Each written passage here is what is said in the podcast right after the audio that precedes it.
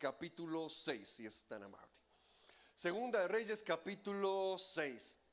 Bueno, ya que estamos a un par de días de Halloween, eh, permítame contarle una historia de terror. Y de verdad lo es. Sí, segunda de Reyes, capítulo 6, el versículo 24. Dice así. Algún tiempo después, Benadad, rey de Siria, movilizó todo su ejército para ir a Samaria y sitiarla. El sitio duró tanto tiempo que provocó hambre terrible en la ciudad, a tal grado que una cabeza de asno llegó a costar 80 monedas de plata.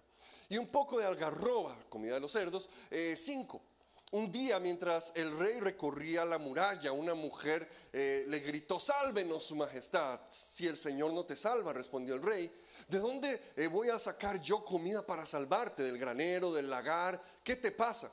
Ella se quejó, esta mujer me, propuso que le entregara a mi hijo para que nos lo comiéramos hoy y que mañana nos comeríamos el de ella. Pues bien, cocinamos a mi hijo y nos lo comimos. Pero al día siguiente, cuando le pedí que entregara a su hijo para que nos lo comiéramos, resulta que ya lo había escondido. Al oír la queja de la mujer, el rey se rasgó las vestiduras. Luego reanudó su recorrido por la muralla y la gente pudo ver que bajo su túnica real iba vestido de luto. Que Dios me castigue sin piedad, exclamó el rey, si hoy mismo no le corto la cabeza a Eliseo, hijo de Safat. Mientras Eliseo se encontraba en su casa sentado con los ancianos, el rey le envió un mensajero. Y antes de que llegara, Eliseo le dijo a los ancianos, ahora ven cómo este asesino envía a alguien a cortarme la cabeza. Pues bien, cuando llegue el mensajero, atranquen la puerta para que no entre. Ya oigo detrás de él los pasos de su señor. No había terminado de hablar cuando el mensajero llegó y dijo, esta desgracia viene del Señor, ¿qué más se puede esperar de él? Verdaderamente una historia de terror. Los niños yo creo que, que en casi todas las sociedades, si no en todas, son importantes, ¿verdad? Eh, tienen eso, ¿verdad? Un chiquito, ¿verdad? Una risa de un chiquito le agrega a uno, le alegra a uno el peor día, ¿verdad? Este, un, abrazo de un chiquito se siente riquísimo, ¿verdad? Los, los niños son tan valiosos, ¿verdad? Tan lindos. Y para el pueblo de Israel, por supuesto que era así. El pueblo de Israel le daba mucha, mucha importancia a lo que era la, sucesión. De hecho, eh, en la genealogía se puede ver eso. En, eh, hay documentos de Mesopotamia que tienen genealogías de tres o cuatro generaciones. Pero cuando usted lee la Biblia, encuentra genealogías de hasta 34 generaciones. Y la mayoría van, de 5 a 12. Eh, entonces, para el pueblo de Israel, esa, esa, idea de dar continuidad, esa, esa idea de, de padres e hijos, era sumamente importante, era sumamente valiosa. Eh, y podríamos decir entonces que tal vez aún más de, para, de pueblos que los rodeaban a ellos. Eh, los niños eran parte integral de la, de la, vida en la casa, ¿verdad? No, no habían escuelas y toda la familia trabajaba junta para, para salir adelante. Así que el tener un niño, ¿verdad? Eh, se iba todas las mañanas a trabajar al campo con sus papás, ¿verdad? Trabajaban juntos todo el día desde, desde pequeños. Y una persona sabía que tenía futuro cuando tenía niños. Porque los niños, obviamente en ese momento, como no, no, había este, servicios a nivel social, eh, un niño se aseguraba de que iba a cuidar a sus papás cuando fueran ancianos.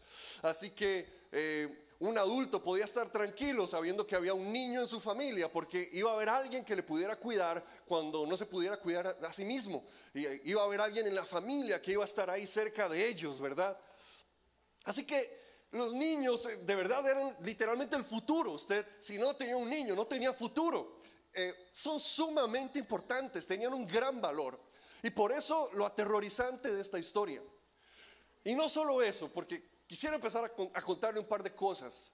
Eh, el canibalismo se menciona seis veces en el Antiguo Testamento. El canibalismo, un ser humano comiéndose a otro ser humano. Se menciona seis veces en el Antiguo Testamento. Y las seis veces tienen varias cosas en común. Varias cosas siempre suceden cuando se menciona a un ser humano alimentándose de la carne de otro ser humano. Una de ellas es que en la Biblia solamente pasa dentro del pueblo de Dios. Usted nunca va a encontrar en la Biblia y los egipcios se comieron a sus hijos o los cananeos se comieron a sus hijos. Siempre, las seis veces que se menciona el canibalismo, está hablando de algo que está sucediendo dentro del pueblo de Dios. Vea lo alarmante, lo aterrorizante de esta historia dentro del pueblo de Dios. Y no estamos hablando de los tiempos primitivos de Génesis, ¿verdad? Eh, cuando, cuando no había ley, ¿verdad? Este, y que todo parecía que era, que era así, como que apenas estaban eh, las cosas empezando a acomodarse. Eh, todo empieza a suceder a partir de que les es entregada la ley y, y tienen muy claro qué es bueno y qué es malo, qué se debe hacer y qué no se debe hacer.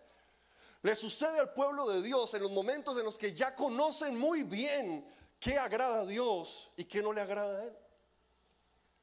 Lo segundo es que las seis veces que se menciona, siempre son papás comiéndose a los hijos. Las seis veces. Las seis veces que lo menciona la palabra de Dios, siempre es un padre alimentándose de sus hijos. Jeremías agrega que, van a haber amigos comiéndose a otros amigos. Eh, Ezequiel agrega que los hijos también se van a comer a los papás. Pero aún ellos lo hacen después de haber mencionado que un padre se iba a estar alimentando de la carne de su hijo. Vean lo aterrorizante. Y lo tercero que tienen en común es que en cada una de estas ocasiones hay un enemigo sitiando la ciudad. ¿Qué era sitiar una ciudad? Eh, ok, si usted quería protegerse, usted necesitaba dos cosas. Necesitaba bastante gente para defenderse de otros ejércitos y necesitaba eh, tener muros fuertes para poder defender el, lugar donde usted vivía. Pero cuando venía un sitio alrededor de una ciudad, eh, era una estrategia muy inteligente porque agarraba las dos cosas que le daban fortaleza a un pueblo y las convertía en su contra. De repente, las murallas ya no eran protección, ahora eran una trampa mortal. De repente el número tan grande de gente ya no era una ventaja, sino era una desventaja. Porque al estar encerrados y, en el, cuando los tenía sitiado el ejército enemigo, no, no podían entrar eh, este, comida, ¿verdad?, a la ciudad. Así que al estar ahí atrapados, mientras más gente hubiera, más rápido se gastaba la comida. Así que el sitiar una ciudad era tornar las fortalezas de un pueblo en su contra. Y lo increíble es que el enemigo lo único que tenía que hacer era sentarse al frente de las puertas de la ciudad. No tenía que hacer nada más. Simplemente venía un enemigo en contra de la ciudad, veían que había un gran ejército, que había un gran número, y el enemigo simplemente se sentaba. Ellos cerraban las puertas y poco a poco empezaban a volverse unos en contra de otros dentro de esa ciudad. Y el enemigo no movía un dedo. El enemigo no, sudaba una gota. El enemigo simplemente se sentaba al frente y esperaba. Y si daba suficiente tiempo, la ciudad o se rendía o moría. Pero el enemigo iba a ganar una vez que tenía sitiada la ciudad. Y eso es lo que estaba pasando aquí. Y eso sucede en cada una de las seis veces que se menciona el canibalismo en el Antiguo Testamento. La primera vez que se habla de esto es en Levítico capítulo 26. Levítico 26 es cuando se habla de la desobediencia. Y, se habla de las consecuencias de que el pueblo de Dios desobedezca al Señor. Y empieza como, como, como una escalera descendente. Empieza diciendo, bueno, si desobedeces al Señor, si te alejas de la palabra del Señor, vas a empezar a huir sin que nadie te persiga. Ahora se, se vuelve paranoico. Vas a empezar a escapar sin que nadie te ande persiguiendo. Después dice, eh, no disfrutarás el, fruto de tu trabajo, alguien más se lo va a comer. Eh, después agrega, vendrán bestias del campo y, atacarán a tus hijos, atacarán a tus niños. Después dice, vendrán ejércitos extranjeros, te sitiarán y, y, vendrán a rodearte para destruirte. Después de eso dice, una vez sitiados, los padres van a comerse a sus hijos. Y después de eso termina diciendo, y van a ser llevados cautivos, van a ser llevados prisioneros a otro país donde van a morir fuera de la tierra que les he prometido. Entonces como que poco a poco, ¿verdad? Cuando el pueblo abre las puertas al pecado, cuando el pueblo se aleja de Dios, empieza a bajar poco a poco, poco a poco, hasta que la situación se vuelve horrible, terrible, hasta que están en una trampa mortal rodeados por el enemigo. Cuando le dijeron a Jesús, ok, ¿cuál es el mandamiento más importante? Jesús respondió dos cosas. Dijo, lo más importante, usted sabe que cumple todos los mandamientos de la Biblia si ama a Dios sobre todas las cosas y ama a su prójimo como usted mismo. Jesús todo eso lo resumió, ¿verdad? Si amamos a Dios sobre todas las cosas y amamos a nuestro prójimo como a nosotros mismos. En cada una de las veces que se ve sitiada la ciudad y que se empieza a dar esto, que esta historia de terror que, estábamos leyendo, el pueblo se ha alejado de Dios, el pueblo ha olvidado al Señor. Y eh, cuando uno lee el Levítico se da cuenta que Dios lo que quiere es cultivar relación con Dios y con el prójimo. Entonces el pueblo se ha alejado de Dios. Ahí en Segunda de Reyes habían pasado años bajo adorando a Baal, habían pasado años este, alejados de Dios, ignorando al Señor. Se habían, habían roto su relación con Dios. Y aquí los vemos también rompiendo sus relaciones unos con otros. En, Levítico se ve que, tiene que, haber una, una, fuerte, sana relación eh, entre padres e hijos, pero aquí nos encontramos a una mujer comiéndose a su hijo. En Levítico nosotros vemos que, tiene que haber una buena relación con los prójimos en general, ¿verdad? Eh, o sea, eh, yo no te voy a robar, yo no te voy a mentir, yo no voy a codiciar a tu esposa y vos vas a hacer lo mismo por mí. Eso establece una relación sana, una relación donde podemos crecer como hermanos, ¿verdad? Ayudarnos mutuamente. Pero aquí nosotros nos encontramos a gente vendiendo, lucrando con el dolor ajeno. ¿Verdad? Vendiendo las cabezas de asna, vendiendo la, comida de ganado, para que, para, eh, lucrando con lo, que, con lo que le está faltando a otros. Hace unas semanas vimos esto en Costa Rica y me imagino que todavía está pasando en algunos lugares por, la tormenta que vino, por Nate, este, empezó a salir en las noticias que ciertas tiendas empezaron a subir el precio del arroz, el precio de los frijoles, empezaron a cobrar más caro cocinas y refrigeradoras. ¿Por qué? Porque como le falta al hermano, yo voy a ganar, voy a lucrar del dolor que él tiene ahorita. Y eso es lo que estaba pasando aquí en el pueblo de Israel. Estaban lucrando de que, al otro, de que al otro le faltaba. Estaban lucrando porque al otro le dolía y no le quedaba de otra. Tenía que comprar esto o comerse a sus hijos. En Levítico también se, se, tiene que cultivar la relación con la gente vulnerable, con el extranjero, con el pobre, ¿verdad? Con el que no se puede defender a sí mismo. Pero aquí se ha roto por completo. Estas dos mujeres obviamente eran pobres, no tenían plata porque no compraron una cabeza de asno, no compraron comida de ganado, tuvieron que, que, hacer esa atrocidad. Significa que no tenían dinero. ¿Por qué? Porque se había roto la relación con aquellos más vulnerables, con aquellos más necesitados. Cada una de esas cosas se fue rompiendo, cada una de esas cosas se fue deshaciendo, cada una de esas cosas, de esas relaciones se fue destruyendo. Porque cuando el enemigo nos sitia, nosotros empezamos a volvernos unos contra otros. Cuando el enemigo nos pone en una situación de ese estrés, donde nos sentimos atrapados, donde, donde tuvimos la, la, genial idea de hacer algo y no nos salió, donde el enemigo ha venido a capturarnos y, y no podemos salir, no podemos escapar, estamos contra la pared. Entonces en esos momentos empezamos a volvernos unos contra otros. Empezamos a pelearnos con nuestros hermanos, empezamos a pelearnos con, nuestros esposos, esposas, empezamos a, a, pelearnos con la gente del trabajo, empezamos a agarrarnos con los mismos que deberíamos trabajar para salir adelante. Empezamos a destruirnos unos a otros. Una de las cosas que hacía el sitio es que ponía una ciudad bajo un estrés prolongado. Y cuando una familia o una persona pasa por eso, las cosas empiezan a sacar lo mejor o lo peor de la persona. Qué feo, ¿verdad? Cuando hay una, una enfermedad que lleva muchos meses o años, que alguien de la familia tal vez tiene una enfermedad mental y, es tanto el estrés y es tanto lo que vive la familia que, que, que, ah, ¿verdad? Empiezan a volverse unos contra otros. Cuando se ha llevado tanto tiempo viviendo bajo deudas, ¿verdad? Y teniendo ese problema y no logramos salir adelante, entonces nos culpamos unos a otros. Y usted, ¿verdad? Que se compró un popi, no, pero usted yo lo vi, ¿verdad? Que el otro día agarró una papa más y no sé qué.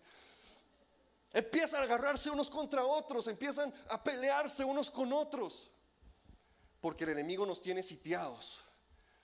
Y en lugar de pelear en contra del enemigo, peleamos entre nosotros. En lugar de pelear en contra del problema, peleamos en contra de los que están encerrados con nosotros en la ciudad.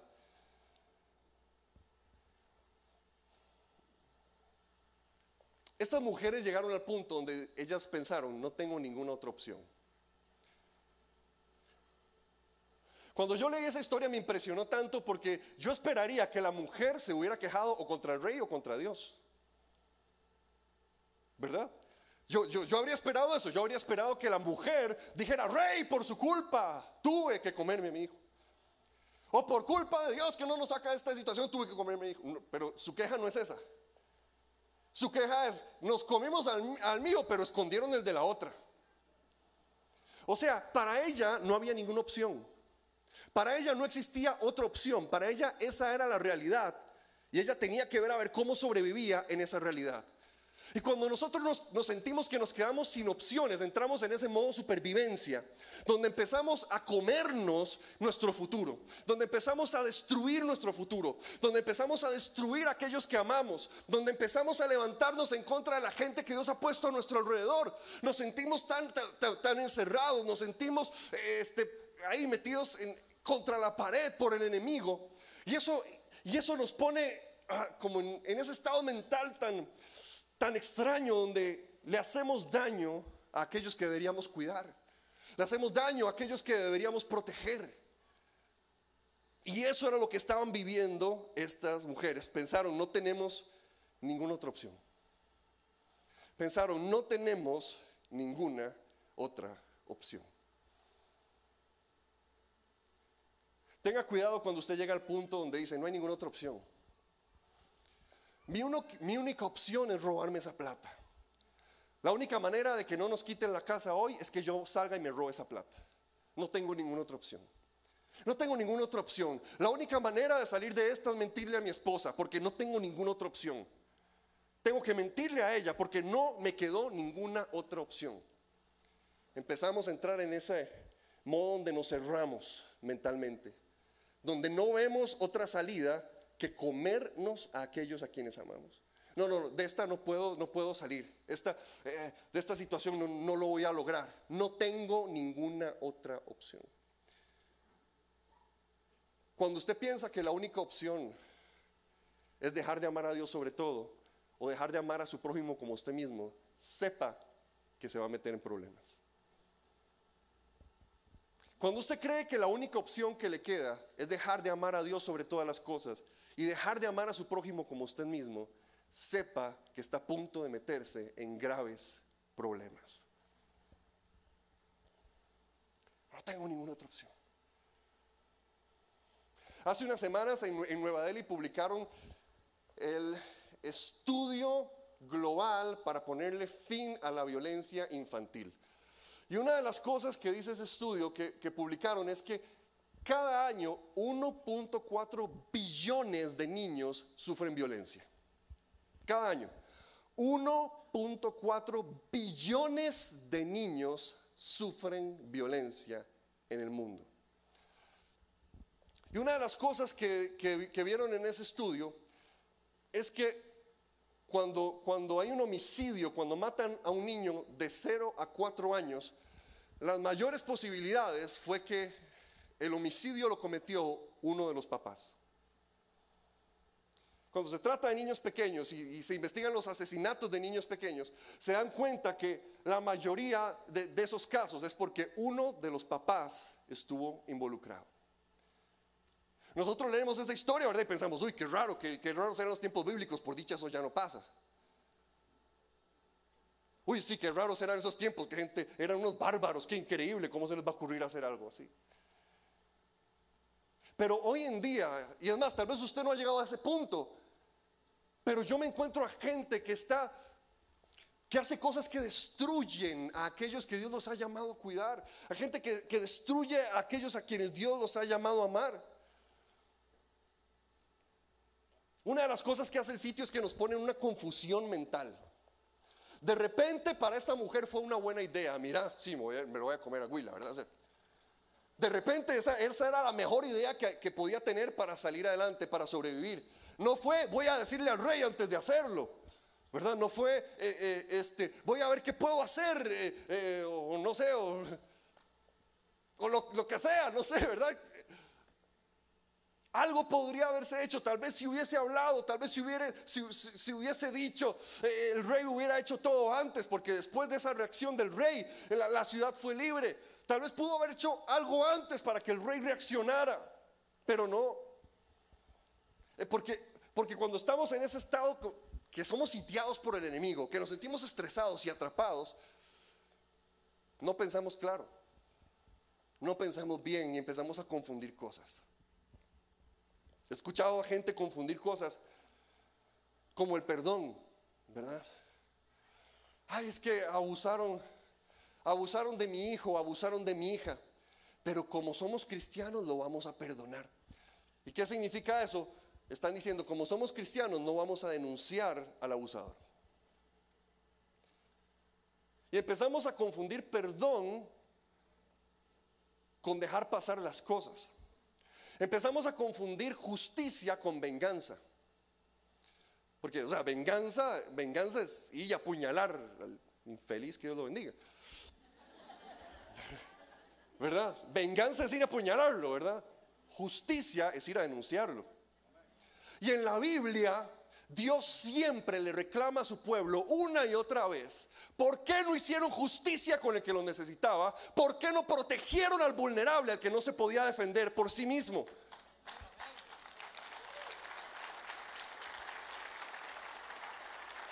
Una y otra vez, ese es el reclamo de Dios a su pueblo. Usted lee los profetas y eso es lo que están reclamando una y otra vez. No, no, no, no ejercieron la justicia, no, no, no protegieron al vulnerable, no protegieron al que no se podía proteger a sí mismo. Una y otra vez Dios le habla a su pueblo, Dios le dice a su pueblo. Pero nosotros espiritualizamos las cosas solamente porque nos da miedo, porque nos da miedo confrontar a esa persona.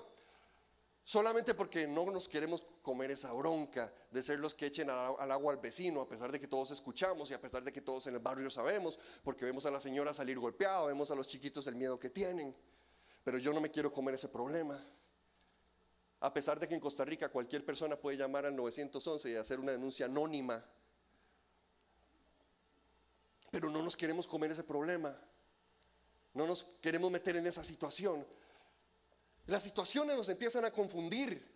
Y yo he visto, yo he visto a familias que están en eso, que, que entonces eh, dicen, no, cuidado habla, cuidado le cuenta a alguien. ¿Por qué? Uno se empieza a meter, uno empieza a ayudar a la familia, uno empieza a acompañarlos en el proceso y se da cuenta que el fulano ese es la persona que paga la casa, por ejemplo. Entonces dice, no, no, no, no, no quédese callado, no diga nada, porque si no nos quedamos en la calle. Preferimos comernos la carne de nuestros hijos que hacerle frente al enemigo. Y así pasa en muchas áreas. De nuevo, puede ser, una, puede ser un engaño a, tu cónyuge, puede ser eh, eh, eh, algo que, le, que tomar algo que no es tuyo. Empezamos a comernos la carne de aquellos que deberíamos estar cuidando en lugar de hacerle frente a nuestros enemigos de la mano de Dios.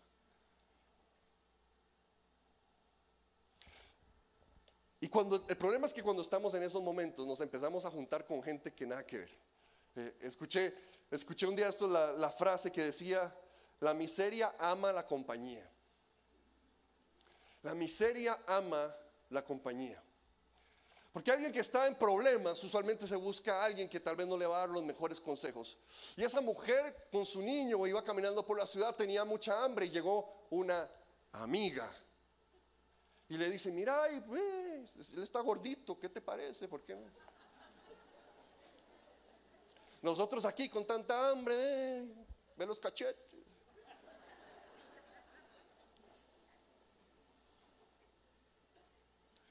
Es increíble que una mamá se haya dejado engañar de esa manera.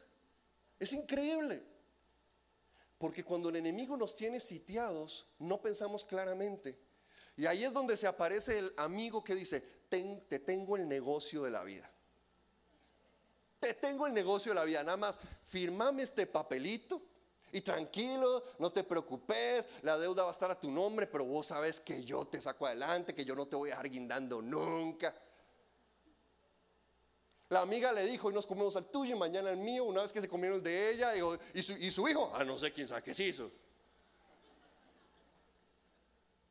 Porque cuando estamos ahí estresados, sitiados por el enemigo, que nos sentimos que no tenemos opción ni salida, empezamos a dejarnos engañar por personas que se acercan a nosotros. Porque decimos, no hay otra opción. No hay otra opción. Y ahí es cuando una persona eh, eh, eh, acepta una relación con alguien que, está abusando de ella, que está, que está agrediéndolo. ¿Por qué? Porque dice, es que no hay otra opción. Esta si no me quedo solo, si no me quedo sola, no hay otra opción. Necesito esta relación enfermiza. No, no, no hay salida.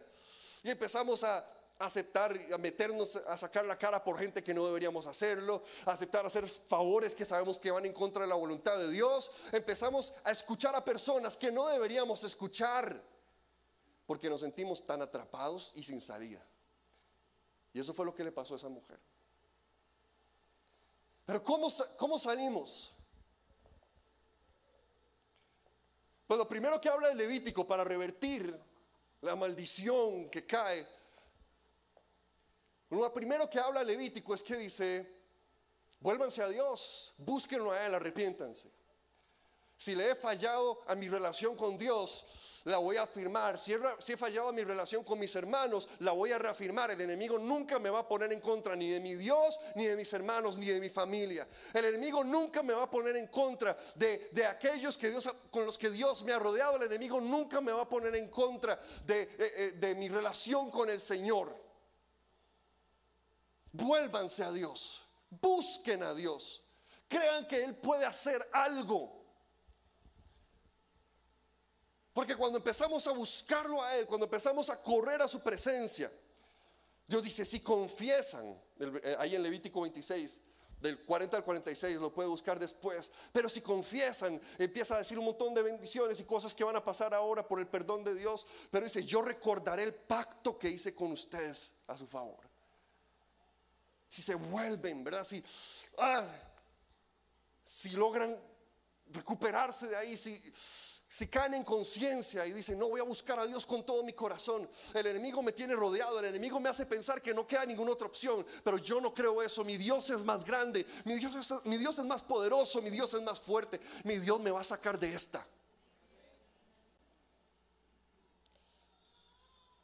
Empiece a buscar a las personas correctas. El rey bueno, el rey se volvió de alguna manera a Dios, tal vez no de la mejor manera, tal vez no de la manera más linda, ¿verdad? Porque cuando se volvió hacia Eliseo y lo mandó a buscar, en realidad, me parece muy interesante que el profeta, quien es quien representa a Dios, ¿verdad? En esta historia, el profeta estaba sentado con los ancianos de la ciudad, con todos los líderes de la ciudad. Todos los grandes líderes de la ciudad habían buscado al profeta, menos el rey. Todos estaban con Eliseo, menos el rey. El rey era el único que había ignorado el volverse al Señor, el buscar el rostro de Dios, el buscar una palabra de Dios. Bueno, al final lo hizo de, una que otra manera. Hermano, a veces buscamos a Dios enojados. A veces buscamos a Dios bravos. Tranquilo, busque a Dios. A veces buscamos a Dios, ah, bravos con Él. Tranquilo, busque a Dios el momento en el que usted empiece a expresar su corazón a Él, el momento en el que usted si quiere se empieza a quejar con Él, usted va a ver la gracia y la presencia de Dios que van a empezar a venir sobre su corazón de una manera que usted no lo esperaba.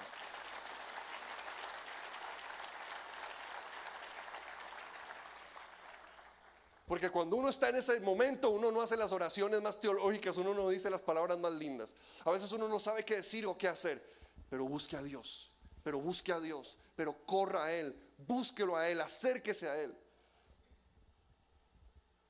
Y una vez que lo buscamos a Él, que corremos a Él, una vez que empezamos a escuchar a esas personas, que Dios sí habla a través de ellos, que Dios sí pone, eh, que sí viven de acuerdo a su palabra, que sí, que sí nos muestran gente que, que, que de verdad encarna la palabra de Dios, como aquí también lo era Eliseo. Entonces Dios nos da la fuerza para enfrentar a nuestro enemigo.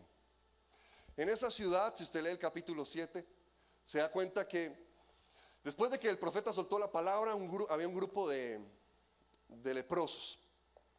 Y estaban ahí, ¿verdad? Todo el mundo se estaba muriendo de hambre en la ciudad y ellos dijeron, nosotros somos leprosos, ¿qué nos queda, verdad? Salgamos y vamos al campamento enemigo y vamos a buscar comida ahí, ¿verdad? Entonces dije, sí, jale, aquí vámonos, ¿verdad? No sé, tal vez se ofendieron de que nadie se los quería comer a ellos, ¿verdad? La cosa es que ellos, la cosa es que ellos, una carne más madurita, ¿verdad? La cosa es que ellos dijeron, vamos al campamento enemigo, o nos podemos morir acá o nos podemos morir allá. Digámosle.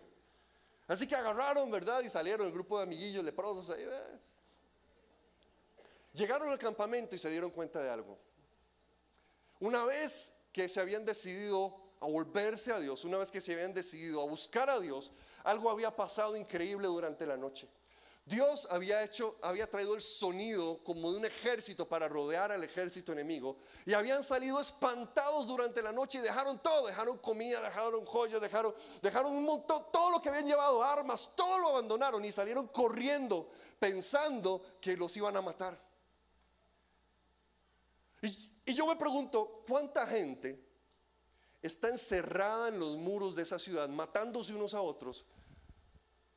Y el enemigo ya se fue hace rato. Y las tiendas están vacías porque Dios estaba peleando a tu favor.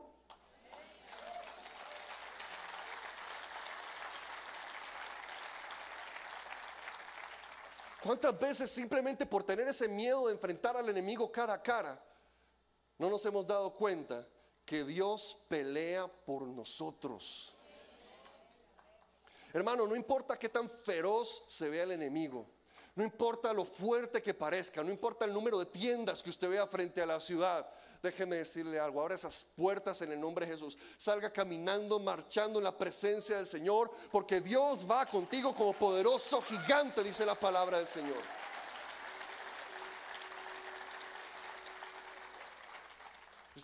Estás diciendo, esa, es esta la deuda que, que, que- esta la que se lleva mi vida, que se lleva, lleva mis sueños. Estás diciendo, este es el problema, este es el pecado que por, al fin y al cabo va a destruir todo. Esto es lo que ya al fin y al cabo me separó de mi familia. Eh, estás destruyendo a la gente que deberías estar cuidando. Están volviéndose unos a otros. Y solamente por no abrir sus ojos y ver que Dios pelea por aquellos que le buscan. Dios pelea por aquellos que le buscan. Hermano, busque a Dios. Y en medio de cualquier situación, por más mala que sea, nunca deje de amar a Dios sobre todas las cosas. Nunca deje de amar a su prójimo como usted mismo. Y usted verá a Dios peleando a su favor. Le voy a pedir a todos que cerremos nuestros ojos e inclinemos nuestro rostro.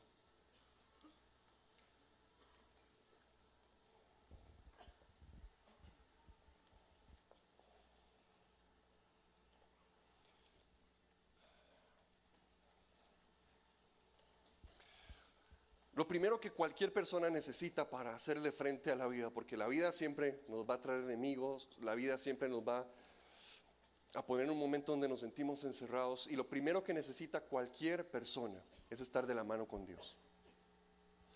Es entregarle su vida al Señor y confiar en Él. Si usted nunca ha tomado una decisión para arrepentirse de sus pecados, para buscar al Señor de todo corazón, pero hoy por primera vez quiere tomar esa decisión, le voy a pedir que por favor levante su mano donde usted está, porque queremos hacer una oración y acompañarle a usted. Es la oración más importante de su vida y no queremos que la haga solo. Si hoy por primera vez quiere hacer esta oración valientemente, por favor levante su mano, porque queremos acompañarle. Carga, que carga, Dios le bendiga. No la baje, ya lo van a ver. En el balcón, ya te vieron, perfecto. Dios les bendiga a cada uno de ustedes. Tal vez usted ya hizo esta oración y necesita reconciliarse con Dios. Excelente, gloria a Dios, ya lo vieron. Necesita reconciliarse con Dios y volver a sus caminos. Si usted, si usted es esa persona que necesita reconciliarse con el Señor, levante su mano también. Queremos orar con usted. Queremos orar con usted. Dios les bendiga. Dios les bendiga. Dios les bendiga. Toda la iglesia juntos, aún con la gente que está a la distancia, repita esta oración. Dios está ahí con usted. Todos juntos repitamos, Señor Jesús, en esta mañana reconozco que he pecado, pero me arrepiento. Señor, te necesito. Mi enemigo me ha rodeado y solo no puedo. Señor, haz un milagro. Lava las cosas que yo no puedo quitar de mi corazón. Señor, abre mis ojos a lo que tu mano está haciendo. Confiar que tú eres mi única esperanza. Que me amas lo suficiente como para perdonarme y darme una nueva oportunidad. Amén y. Amén. Démosle un fuerte aplauso a estas personas. Pongámonos todos de pie. Y por favor, le pido al equipo de administración y los pastores si pueden pasar adelante. No sé si te has sentido encerrado o por qué te has sentido sitiado por el enemigo. Por hoy vamos a orar y Dios va a hacer un milagro en el nombre de Jesús. Va a abrir camino donde no se ve camino. Va a abrir opciones donde pareciera que no hay ninguna opción. Dios va a hacer un milagro. Dios va a hacer un milagro a personas. Personas que están luchando, tal vez están en ese momento donde dicen, ah, si dejara de ser fiel a Dios o a otros en esto. Pero tú has dicho, no, no lo voy a soltar, no me voy a dejar.